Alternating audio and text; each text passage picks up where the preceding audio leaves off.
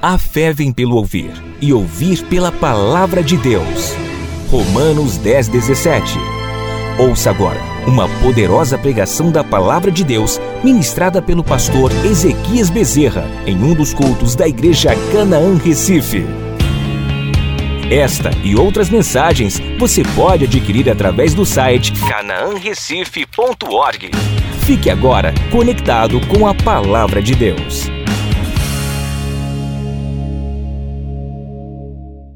Marcos, capítulo de número 1, versículo de número 29. O texto diz assim: E saindo eles da sinagoga, foram Tiago e João diretamente para a casa de Simão e André. A sogra de Simão achava-se acamada com febre e logo lhe falaram a respeito dela.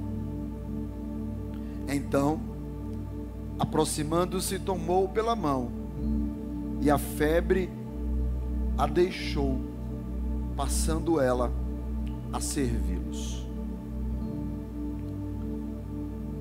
Esta, este milagre da cura da sogra de Pedro, da sogra de Simão Pedro, muitas vezes usado até com humor, chegam a dizer que pelo fato de Jesus ter curado a sogra, ele negou Jesus lá por três vezes. Apesar de usarem isso de forma cômica, todas as sogras da Bíblia, elas são de forma maravilhosa, extraordinárias. Existem somente duas sogras em toda a Bíblia que o próprio Deus quer exterminá-la mas porque elas, na verdade, estão lutando contra o propósito de Deus do estabelecimento de reis sentar no trono que pertence a Davi. Mas todas as sogras da Bíblia são maravilhosas. Eu mesmo, eu sou extremamente apaixonado pela sogra da minha mulher. E eu tenho certeza que muitos também aqui. Né? Mas esse texto ele vai nos revelar como que um milagre chega dentro da casa. Como que o milagre chega nesse ambiente de casa.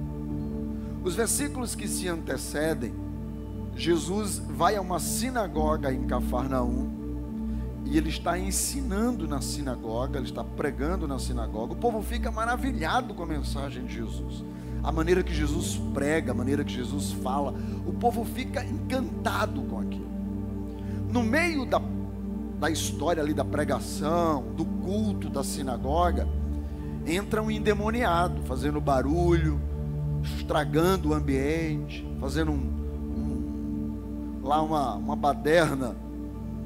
E aí, esse homem possesso que aparece na sinagoga, quando ele vê Jesus, ele já diz logo: que temos contigo, Santo de Deus a Bíblia vai dizer que Jesus repreende esse espírito imundo, que de forma violenta ele tenta arrebentar o homem, mas Jesus, com autoridade, expulsa o demônio. E a Bíblia vai dizer que o povo que está na sinagoga fica admirado com a autoridade de Jesus. Jesus está iniciando o seu ministério. A partir dali, a fama de Jesus percorre, diz a Bíblia nos versos 27 e 28, que depois do exercício dessa autoridade espiritual, a fama de Jesus percorre todas as regiões. E quando essa fama começa a percorrer as regiões, Jesus começa a ser reconhecido, aclamado, e é a partir daqui que Jesus vai fazer grandiosos milagres milagres extraordinários, milagres magníficos, milagres que são milagres, porque milagres não se explica, se se explicasse não era milagre. Não dá para entender de forma cognitiva, não dá para entender de forma racional um milagre, porque se entender, perde o sentido do sobrenatural. O sobrenatural passa a ser substituído pela explicação lógica ou científica, ou seja lá o que for. Então, Jesus, depois de ter expandido o seu nome naquela sinagoga, ter realizado um grande milagre naquele lugar, Jesus então agora está indo em direção à casa de Pedro, talvez para pegar a boia, porque já que as reuniões sempre eram no sábado pela manhã, quando acabou a reunião, depois daquela alegria ali de, sabe, puxa, que coisa extraordinária, sobrenatural, isso não tem, não tem explicação. Alguém dizendo, Senhor, que é que tu acha da gente ir na casa de Pedro, pescador? Eu acho que a sogra dele deve ter feito lá um. Como que chama aquele negócio que tem um monte de frutos do mar dentro, crustáceo? Me, me chama para poder comer esse negócio aí, Bira. Caldeirada. Esquece não, me chama. Aí, eu acho que alguém disse assim: Senhor, vamos lá, a sogra de Pedro deve ter feito uma caldeirada, uma coisa extraordinária. Jesus está indo a caminho da casa da sogra de Pedro. Quando chega lá, descobre que ela tem uma febre. E o texto vai dizer que ele entra lá no quarto e cura aquela mulher da febre. O que eu percebo é que talvez para muita gente, as pessoas não conseguem entender que no processo da vida cristã não existe dores maiores e dores menores. Jesus tinha acabado de expulsar um demônio que havia declarado que ele era o santo de Deus. E agora Jesus vai à casa de um homem e quando chega lá, a sogra está com febre poderia dizer, dá um Tilenol, porque febre não é enfermidade, não é doença. Não é? A, a, a doença que provoca a febre. Sei lá se ela estava com uma infecção, se ela estava com uma, uma gripe, alguma coisa pela qual ali a febre apareceu, mas nós talvez deveríamos dar um Tilenol, dar um, um remédio para febre. Por quê? Porque a gente tem mania de querer dimensionar a obra de Deus.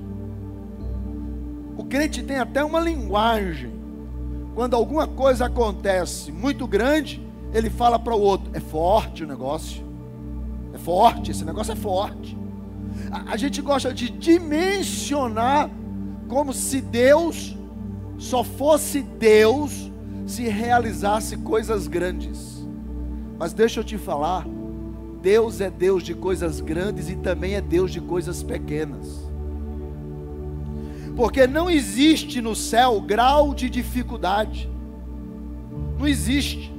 A Bíblia vai dizer em Atos 5, 8 que os 24 anciões, os seres, estão lá e eles, e eles estão com suas harpas adorando e nas suas mãos taças, né? Que são de, de incenso, que a Bíblia vai dizer que são as orações dos santos que chegam até Deus. Então talvez tenha gente pensando que existe retardo na oração, atraso na oração, dificuldade de falar com Deus. Não é? Fulano é mais santo, fulano é menos santo. Esse problema é, é, é grande, esse problema é pequeno. E depois que inventaram uma história de que tem coisa que é para mim, que tem coisa que é para Deus, a gente agora fica seletivo no que Deus pode fazer. Como se como se algumas coisas fosse, fosse é, é, é, talvez até maior e, e fosse requerer mais jejum, mais oração, mais santidade, mais qualquer coisa. Deixa eu te dizer uma coisa: seja qual for o problema, ele está na dimensão de baixo de Deus.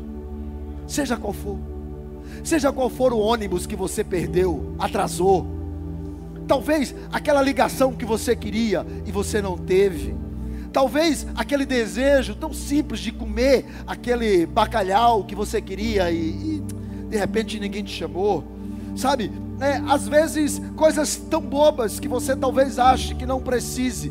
Deixa eu te falar.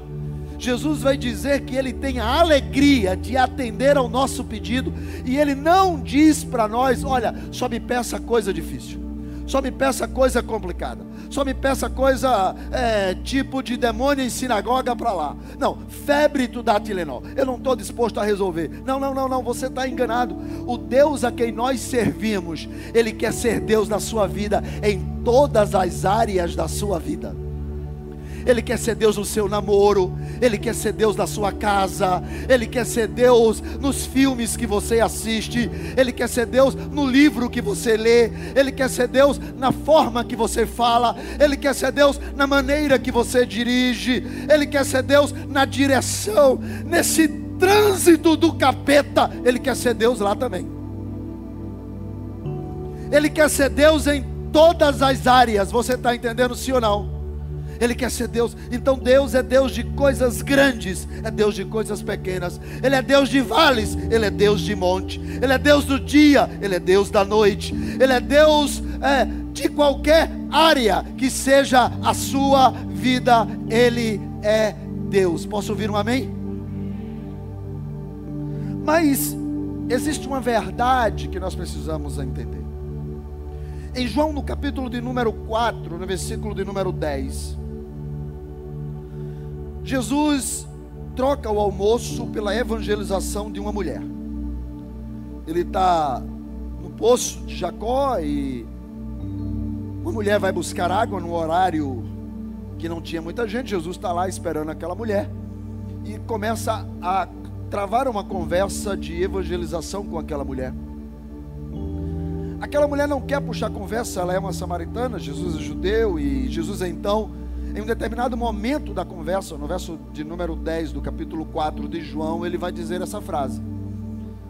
Jesus vai dizer: Se você conhecer o dom de Deus e quem é que te pede, dai-me de beber, tu lhe pedirias e ele te daria água viva. Esse versículo tem quatro grandes verdades que eu gostaria de, quando nós formos olhar para o texto da sogra de Pedro, nós pudéssemos entender o que vai acontecer nesses quatro versículos porque esses, esses quatro, essas quatro verdades desse versículo, primeiro Jesus vai dizer: se você conhecer o dom de Deus, Jesus está dizendo, tudo que Deus faz tem propósito. Se você conhecer o propósito, a graça, a manifestação do amor de Deus, você iria entender o mundo por uma outra perspectiva.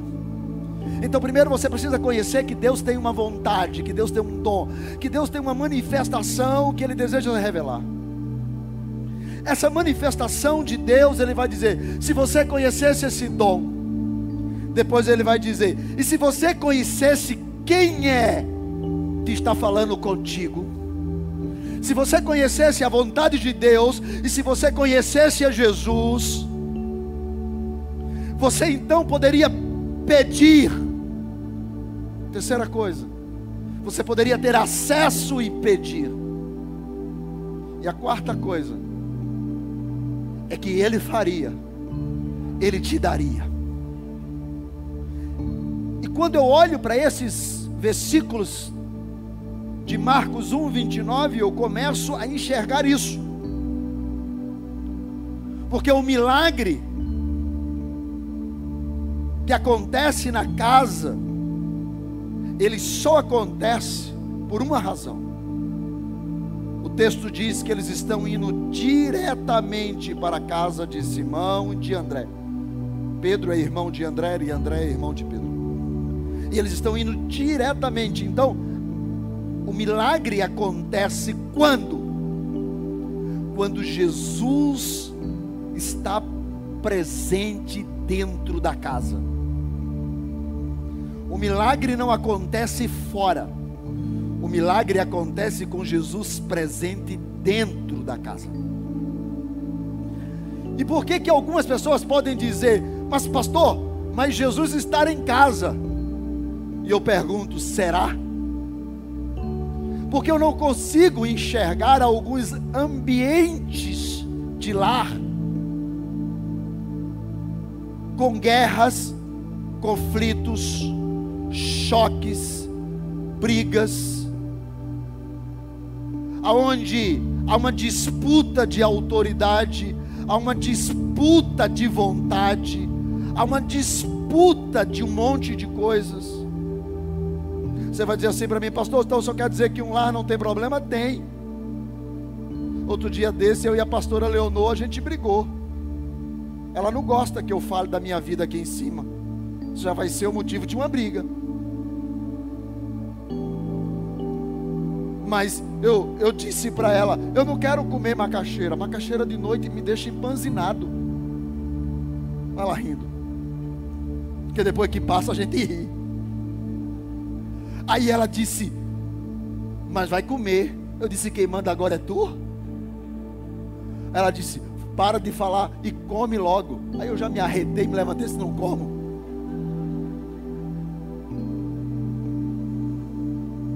Começou. Começou. Uma, por causa de uma.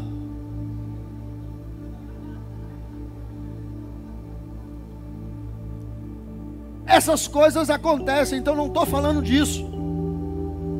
Eu estou falando de quem governa o propósito da tua casa. Quem governa. Se Jesus pode ir à tua casa, se o que se toca lá, o que se assiste, o que se fala, o que se conversa, o que se discute na mesa, gente, nós estamos querendo tanto Deus, mas estamos deixando Ele do lado de fora da nossa casa. A gente quer um milagre, mas a gente parece que só consegue ser crente em ambiente religioso de crente. Enquanto que aquilo que nós cremos, nós defendemos, nós acreditamos, parece que não faz parte da nossa vida, da nossa casa, do nosso trabalho, dos nossos propósitos, dos nossos sonhos, das nossas ideias, das nossas conversas, das nossas discussões, das nossas leituras, das nossas projeções de vida. Então, como que eu quero um milagre na minha casa, se quem é o autor do milagre não está na minha casa. Como se eu quero um milagre na minha casa, se o autor do milagre não faz parte daquilo que é fora ambiente religioso. E eu não estou falando, quando eu falo de fora de ambiente religioso, tem um outro fator aí que eu quero falar, que é a segunda coisa. Porque às vezes a gente está o tempo todo falando contra a religião, e as pessoas acham que nós somos adébitos de uma vida fácil, ou de uma porta larga, ou de um ambiente que tanto faz como tanto fez. Não. Quando a gente muitas vezes é contra a religião, nós estamos falando de um sistema do século XIX e do século XX que não faz parte mais de um contexto do século XXI. Mas nós não estamos falando de quebrar princípios porque princípios não se quebra. Quer ver uma coisa? Verso de número 29. Saindo eles de onde dá sinagoga. Então Jesus veio de uma sinagoga, ou seja, de um templo religioso. Se você parar para observar nos quatro evangelhos, por mais que Jesus gostasse de pregar no monte, ele não disse para o pessoal, gente, ninguém vai mais para a sinagoga, não. A gente fica aqui fazendo o, o, sermão do monte é suficiente. A beira aqui do mar da Galileia é legal. Não precisa ir para a sinagoga. Mas você não vai ver isso. Jesus cura uma mulher que está doente há 18 anos numa sinagoga. Jesus cura um homem de uma mão mirrada numa sinagoga. Jesus expulsa um demônio na sinagoga. Jesus vai a Nazaré, o lugar que ele vai, uma sinagoga. Dão a ele o livro para ele ler. Ele abre no profeta Isaías, senta, senta lá na sinagoga. O texto diz: como de costume, indo ele à sinagoga. Ou seja, Jesus estava sempre indo a uma sinagoga, a um templo. Isso é princípio.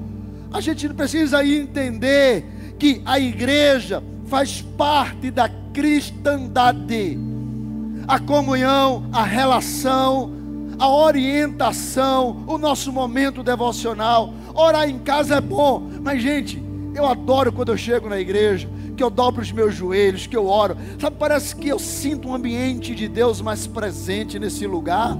Eu adoro poder estar aqui orando, adorando. O, Felipe estava cantando agora e seja exaltado. Eu chorei, eu levantei as mãos e disse: Deus seja exaltado. Isso só acontece muitas vezes no ambiente de igreja. E, e, e sabe, e Deus sabe disso. Uma certa vez, a, a, Bíblia vai relatar que Davi queria construir um templo. E, e Davi estava vendo, mandou chamar o profeta e disse: Olha, profeta, eu estou com um desejo muito grande de construir um templo. Eu moro numa casa que o piso é de madeira de lei. Quando está é, frio, ele aquece. Quando está quente, ele me, me traz um certo conforto. Então é um aquecedor e um ar-condicionado natural. Enquanto que o meu Deus mora dentro de tendas. É, ele entendia que a lei de Deus, as tábuas dos dez mandamentos, que estava dentro da arca, era a presença de Deus. E ele diz: Olha, meu Deus está dentro de uma tenda, dentro de um pano. Eu queria fazer mais para Deus. Eu queria dar o melhor para Ele. Eu queria fazer algo grandioso. Eu queria fazer um templo para Deus. O profeta disse: Eu gostei, Davi, eu gostei muito desse negócio. É, eu, eu, eu, vou orar a Deus. E, eu gostei. A Bíblia vai dizer, lá no livro de Crônicas, que à noite Davi está dormindo e Deus aparece a ele. Das poucas vezes que Deus apareceu, apareceu a Davi. E Deus disse Ô Davi, eu quero conversar contigo. E Davi, oh Senhor. E Deus assim: Davi, deixa eu te fazer uma pergunta. Quem foi que te pediu para tu construir um, um lugar para mim? Por acaso eu fiz esse pedido a você? Eu posso imaginar Davi todo ansioso falando com Deus e ele já vai baixando a cabeça assim. E Deus dizendo para ele: Eu te pedi isso, Davi. Davi baixando a cabeça. Deixa eu te falar. Alguma vez passou pela sua cabeça que eu sou um Deus que não habito em templo feito por mãos de homens? Davi, acho que o Davi foi baixando a cabeça. Ô, Davi, me escuta. Você alguma vez passou pela sua cabeça que nem os céus, nem os céus dos céus conseguem conter a minha glória? Quanto mais uma casa de quatro paredes. Você está entendendo, Davi? Eu posso imaginar Davi já, já quase pedindo perdão quando Deus olha para ele assim. Mas eu vou te dizer uma coisa, menino, eu gostei desse negócio. Gostei gostei. Pense, eu estou feliz da vida que você ter tido essa ideia. Por causa disso, ninguém que não seja da sua família se sentará no trono da casa de Israel, e até a minha descendência virá da sua linhagem. Por quê? Porque você colocou o coração para pensar na minha casa. Por isso que quando Jesus chega em Jerusalém e vai no templo e vê o povo cambiando na porta do templo, ele pega um azarrogue, pega um chicote, sai batendo em todo mundo, derrubando e dizendo para aquelas pessoas: vocês não aprenderam ainda que este lugar é chamado de casa de oração, porque Deus ainda se revela aqui. Isso é, isso é fantástico mas as pessoas estão perdendo princípios. Elas querem o milagre de Deus, mas elas estão fora de princípios. A igreja não tem mais valor. A vida devocional não tem mais valor. O tempo com Deus, a sua palavra, a oração, não tem mais valor. Existem pessoas que, que, que sabe por quê? Deixa eu te dizer uma coisa. Quando Deus separou o sábado no Antigo Testamento, havia um propósito: o propósito é para e tem um tempo para mim, porque tu trabalha os sete dias da semana, então para e dedica um dia para mim. E quando você dedica para mim, você está dedicando para você também. Você descansa, por isso que se chama descanso do Senhor, porque descansa você no Senhor. Então para Aí sabe o que as pessoas fizeram agora? Elas substituíram a ideia de um tempo para Deus para um tempo para elas. Porque já que elas trabalham de segunda a sexta ou trabalham de segunda a sábado, elas estão tão cansadas no domingo. E elas muitas vezes preferem ficar em casa. Não estou dizendo que assistir um culto pela internet é ruim, mas nada melhor do que assistir aqui. E às vezes as pessoas, elas estão a, se acomodando. E como elas estão cansadas de segunda a sexta, ou de segunda a sábado, elas querem, sei lá, lavar uma roupa no domingo, elas querem arrumar a casa no domingo, elas querem ajeitar o carro no domingo, elas querem fazer qualquer coisa no domingo, e nós estamos perdendo os princípios da palavra de Deus. Nós queremos um milagre, mas estamos rasgando os princípios. E princípios este, sabe o que eu acho engraçado muitas vezes? é que as pessoas estão cansadas, mas elas não estão cansadas de passar um final de semana num hotel. Elas não estão cansadas de ir para a festa da casa da tia. Elas não estão cansadas de ir no churrasco do tio. Elas não estão cansadas de ter um momento de lazer no seu sábado e no seu domingo, mas elas estão cansadas quando o assunto é vir adorar a Deus em uma igreja. Nós queremos o milagre de Deus, mas nós estamos quebrando princípios. O princípio da palavra, o princípio da reverência, o princípio do respeito, o princípio da pregação, o princípio da obediência, o princípio da fé, de crer de que Deus ainda fala no nosso meio. As pessoas estão quebrando o princípio da casa de Deus. Por isso que milagre se torna banal, milagre se torna uma mercadoria de troca. Eu trago isso e Deus me dá aquilo. Não, de forma alguma. O meu tempo para Deus abre uma porta de Deus para mim.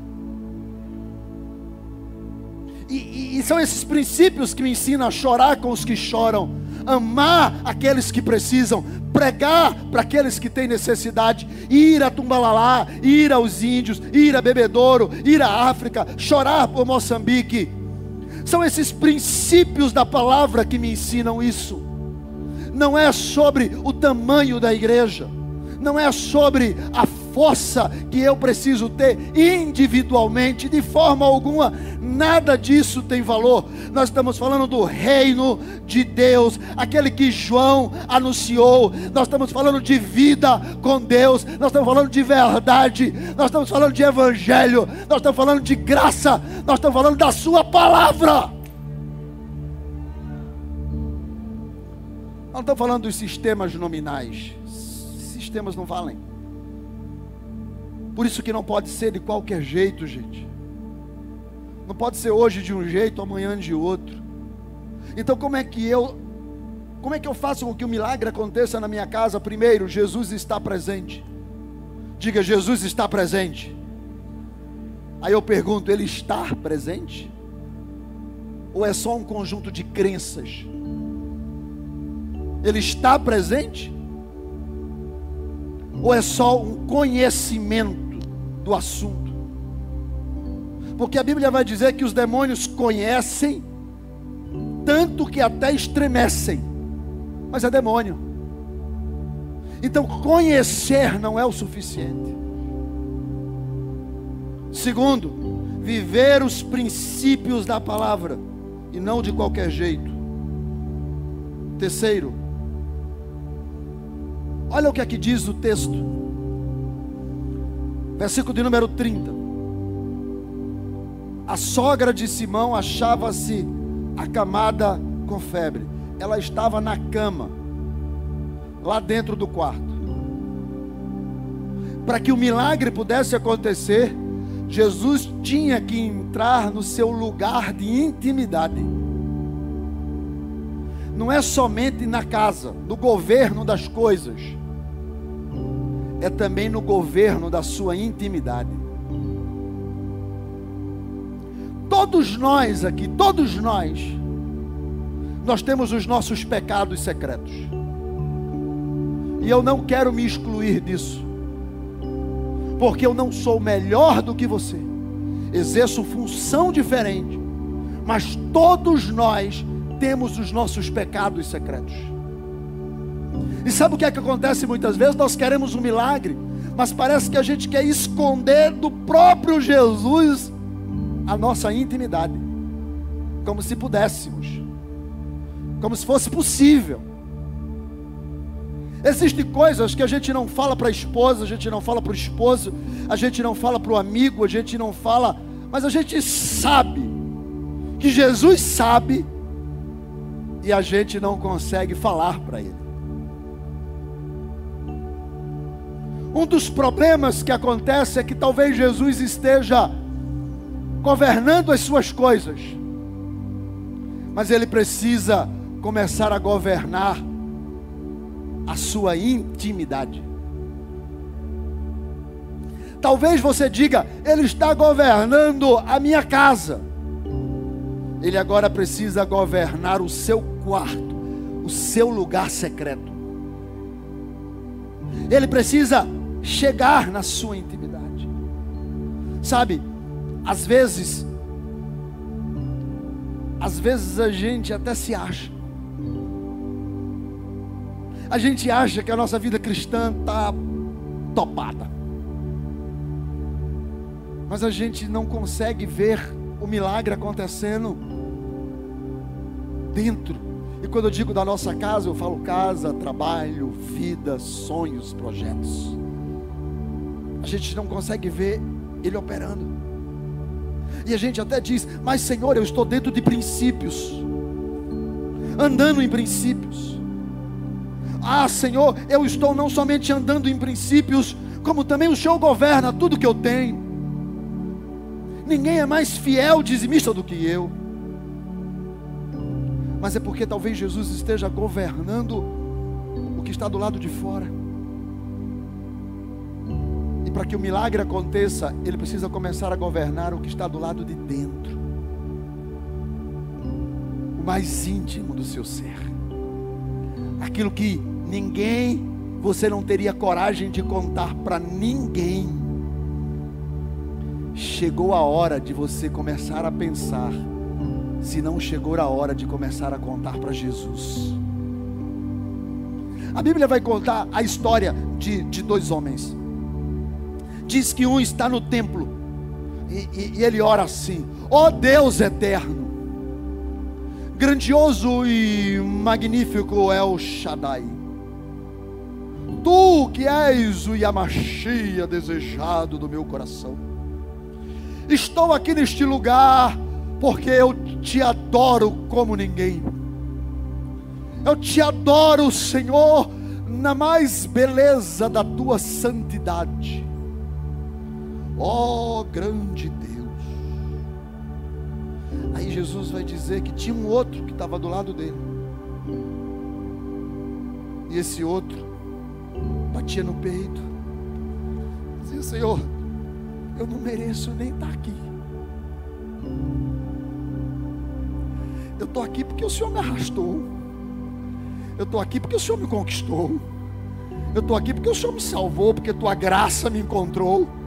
Mas vamos falar sério, só eu e o Senhor eu não mereço estar aqui. Quem sou eu? O Senhor parece que não percebe as besteiras que eu faço todo dia. Eu quero acertar, mas erro. Eu quero acertar, mas erro. O Senhor não percebe a minha luta comigo mesmo e que eu só estou fazendo besteira. Oh Deus, eu não tenho nem coragem de levantar a cabeça. Jesus disse: ele não tinha nem coragem de levantar a cabeça. A sua alma sofria de angústia, porque ele sabia no íntimo quem ele era. Ele não era essa imagem que as pessoas querem que a gente enxergue. As pessoas, nós normalmente nos apresentamos para elas de um jeito que a gente quer que elas olhem para a gente e acreditem que a gente é aquilo que a gente está mostrando para ela que nós somos. Mas nós somos fracos, nós somos falhos, nós somos mesquinhos, nós somos egoístas, nós somos ambiciosos, nós somos interesseiros. Nós somos muitas vezes muito mais amigo de prazeres do que propriamente amigos de Deus. Nós queremos mais pensar em nós do que no outro, chorar a nossa dor e não a dor do outro. Mas queremos um milagre, mas como vamos ter um milagre se Jesus não entra nesse íntimo? Se Jesus não chega lá, e você não diz para ele: Deus, deixa eu te contar quem eu sou. Eu não sou o que minha esposa pensa que eu sou. Eu não sou o que meu marido pensa que eu sou. Eu não sou o que minha mãe acha que eu sou. Eu não sou o filho que as pessoas esperam que eu seja. Eu não sou o crente que eu deveria ser. Deixa eu te abrir o coração. Jesus está aqui para ouvir esta oração esta noite porque Ele quer que o milagre chegue, Ele tem o desejo, Ele diz para a mulher do poço: se tu soubesse, tu pediria e eu te daria. Ah, se você soubesse que Ele está aqui esta noite, Ele está aqui para entrar no mais íntimo do teu coração, no mais íntimo da tua mente, sabe, nas tuas lutas pessoais, nas tuas angústias entre você e você mesmo é quando nós não nos achamos que Ele aparece, é quando nós não somos que Ele se torna, é quando nós não podemos que Ele chega, é no mais íntimo da nossa luta interior que Jesus chega. Abre o teu coração. Ele só quer que você se revele, ele quer, ele quer controlar o teu íntimo, o teu particular. Sabe o que é que eu vejo nesse texto?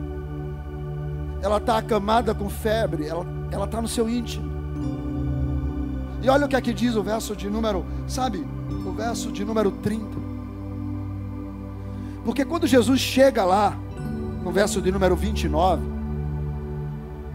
pensando lá, né? Assim, Puxa, a gente vai aqui comer um. Como é mesmo o negócio do que tu vai me levar, Bira? Caldeirada. Esse negócio esquece não. Eu esqueço, mas tu não esquece não. Aí caldeirada. Aí Jesus lá conversando, e o camarada lá dizendo, né? O, o, o, o Tiago e João falou: Senhor, essa mulher faz uma caldeirada. Eu fico imaginando Jesus dizendo: Isso não tinha no céu, irmão. No céu tem anjo, arcanjo, querubim.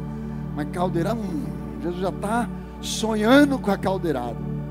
E aí, quando ele entra na casa da mulher, ele recebe a notícia: Não vai ter porque ela está doente. Sabe quando o milagre acontece? Quando a gente entende que as adversidades da nossa vida existem para que o poder dele seja manifesto na nossa vida. Como haverá glória se não houver luta? Como haverá triunfo se não houver disputa? Como haverá conquista se eu não entrar na batalha? Às vezes a gente fica reclamando das nossas lutas. Podia ser diferente, podia ser desse jeito, podia ser daquela maneira, podia ser desse outro. Sabe, a gente vive reclamando das nossas lutas. Parecendo.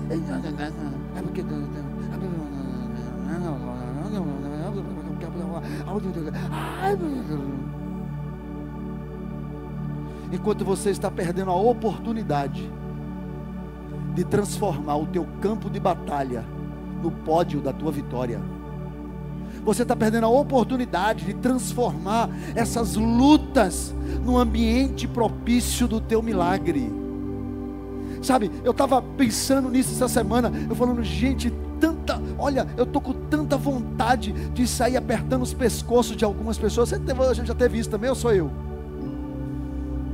Sabe, a vontade de sair apertando o pescoço de gente, e de repente Deus diz: essa luta, ela só existe para que o milagre da minha glória possa se manifestar na sua vida. O milagre da glória só acontece para a adversidade. Vamos parar de achar, ah, nós somos crentes, nós somos crentes. Crentes também chora, crente também tem fome, crente tem sede, crente perde emprego, crente fica sem esposa, crente fica sem marido, crente perde filho. Pastor Clodoaldo perdeu um filho com 12 anos essa semana. Crente perde filho, crente tem problema, carro de crente quebra. Olha, trabalha, o cara chega em casa, abre o armário, tem também faltando arroz no, lá no, no armário. Tem arroz faltando também na casa de crente. Crente tem problema. Mas entenda uma coisa: Jesus está no controle de todas as coisas, eu estou debaixo de princípio e Ele conhece a minha intimidade. O que é que falta? Ele fazer o milagre. Nós precisamos ser uma geração que continua crendo em milagres. Não podemos perder a visão de que Deus ainda opera. Ele ainda cura, Ele ainda salva, Ele ainda batiza, Ele ainda restaura, Ele ainda liberta, Ele ainda chega aonde ninguém chega, Ele é o mesmo. Ah, como eu creio nele, ah, como eu creio que Ele pode. Ah, como eu creio que Ele pode. Olha, o Senhor está no controle das minhas coisas. Eu estou debaixo de princípio. E o Senhor conhece a minha intimidade. Então, essa adversidade não vai me vencer. Porque se eu estou debaixo dessas três coisas, a adversidade não vence. Agora, olha uma coisa que eu vou te falar versículo de número 30. A sogra de Simão achava-se acamada com febre. E logo lhe falaram a respeito.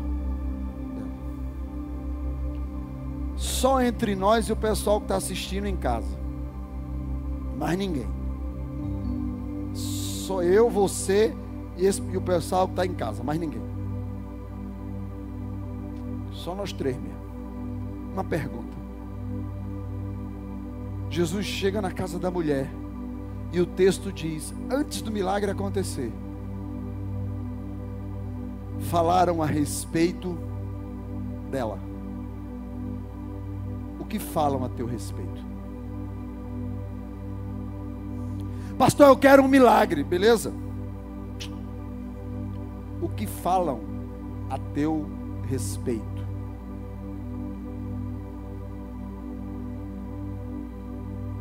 Qual é a opinião dos céus sobre você?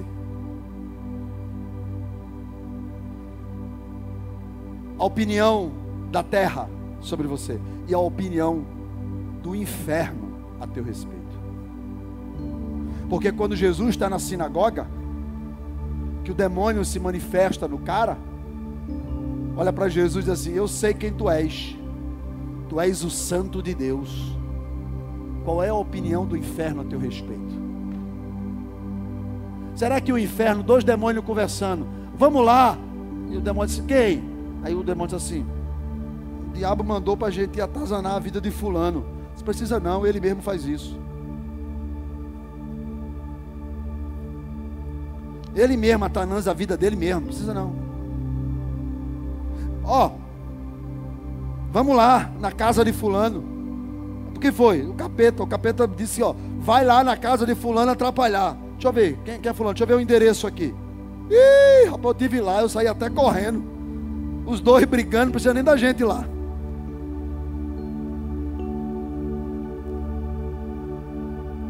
O que é que o inferno diz a teu respeito?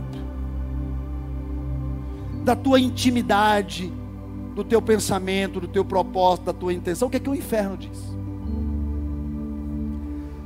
O inferno pode dizer o que disse de Jesus? Que queres tu comigo, santo homem de Deus? O inferno pode olhar e dizer: Santa mulher de Deus, santo homem de Deus, santo jovem de Deus. Será que o inferno pode dizer isso? Agora, o que é que os outros dizem ao teu respeito? Tem muita gente pregando aí dizendo assim: não importa o que os outros dizem a teu respeito, importa o que Deus pensa sobre você. Já ouviu isso? Aí a Bíblia diz assim: Ser-me-eis testemunhas. O que é testemunhas? É você representar Deus para aquela pessoa. Então importa sim o que a pessoa diz de você. Eliseu está passando. Aí uma mulher diz para o marido: Vamos fazer um quarto aqui para aquele homem, porque quem ele é? Eu vejo que ele é um santo homem de Deus. A maneira que você fala, a maneira que você se comporta, a maneira que você diz, a maneira que você senta, a maneira que você se relaciona, a maneira que você compra e paga, dizem quem você é. Então, esse papo de que não importa o que os outros dizem, esse não é o papo da Bíblia. A Bíblia chega até a dizer assim: se você está fazendo alguma coisa que alguém que tem uma fé fraca não gosta, o que é que a Bíblia diz? Deixa de fazer, para de fazer, não faz na frente dele, porque tu não vai desviar um pobre coitado que não sabe o que é, é por causa de um, copo que tu vai tomar, uma comida que tu vai comer, um lugar que tu vai, então não faz isso. Por quê? Porque o que os outros pensam importa para Deus, porque você é uma testemunha. Então esse papo, não, o que importa é o que Deus pensa. Após eu vou dizer a você, o que importa é o que o inferno pensa, o que Deus pensa e o que os outros falam a teu respeito. A mulher está enferma, está doente. E o texto antes do milagre acontecer diz logo lhe falaram a respeito dela. Eu acho que eu posso imaginar Tiago, André, Pedro, João, dizendo: Senhor, não é pedir muito, não. Eu sei, uma febre, um Tilenol resolvia. Mas a gente vai ficar com fome, porque o remédio vai durar oito horas. Essa mulher é maravilhosa, só podia fazer alguma coisa. E começaram a contar as virtudes dela. Será que podem encontrar as tuas virtudes? Não que ele precise para fazer milagre, porque ninguém contou nada acerca de Bartimeu e ele deu vista. Ninguém falou nada acerca do cego de João capítulo 9, o de nascença, e ele mandou lavar no tanque de Siloé e deu vista. Ninguém disse nada daquela mala sem alça do tanque de Betesda, lá de João capítulo 5, e ele curou aquele homem. Ninguém disse absolutamente nada dos noivos de João capítulo 2, que faltou vinho e ele deu vinho. Tinha 5 mil pessoas, sem contar mulheres e crianças. Ninguém trouxe o currículo daquelas pessoas e ele deu pão e peixe. Jesus não está preocupado com o teu currículo. Porque se ele decidir agir na tua vida, independente de você, ele realiza o seu milagre. Mas essa mulher tinha testemunho para dar. E contaram a ela, e contaram a ele sobre ela. Então Jesus entra na intimidade dela, no quarto dela, vai até a cama dela. E diz o texto de verso de número 31. Uh! Aproximando-se Eu queria que nesta noite você começasse a deixar Jesus se aproximar de você. Deixa ele se aproximar. Deixa ele chegar. Deixa ele estar perto, porque o texto diz que ele estende a mão para curar aquela mulher. Então ele quer te tocar esta noite. Deixa Jesus chegar dentro de você. Deixa Jesus entrar na tua intimidade. Deixa Jesus chegar no teu secreto. Deixa Jesus chegar aonde você não deixou ainda que ninguém chegasse. Deixa Jesus entrar. Deixa ele entrar, deixa ele chegar. Você acabou de ouvir o pastor Ezequias Bezerra. Se você foi impactado por esta mensagem, faça uma visita na Igreja Canaã Recife, na rua Barão de Souza Leão, 1120 Boa Viagem, próximo ao canal. Adquira esta e outras mensagens através do site canaanrecife.org e conheça mais do ministério do pastor Ezequias Bezerra através das nossas redes sociais. Instagram, arroba Canaã Recife. Fanpage, Igreja Canaã Recife. WhatsApp, 994126517. Igreja Canaã Recife, um lugar para amar e ser amado.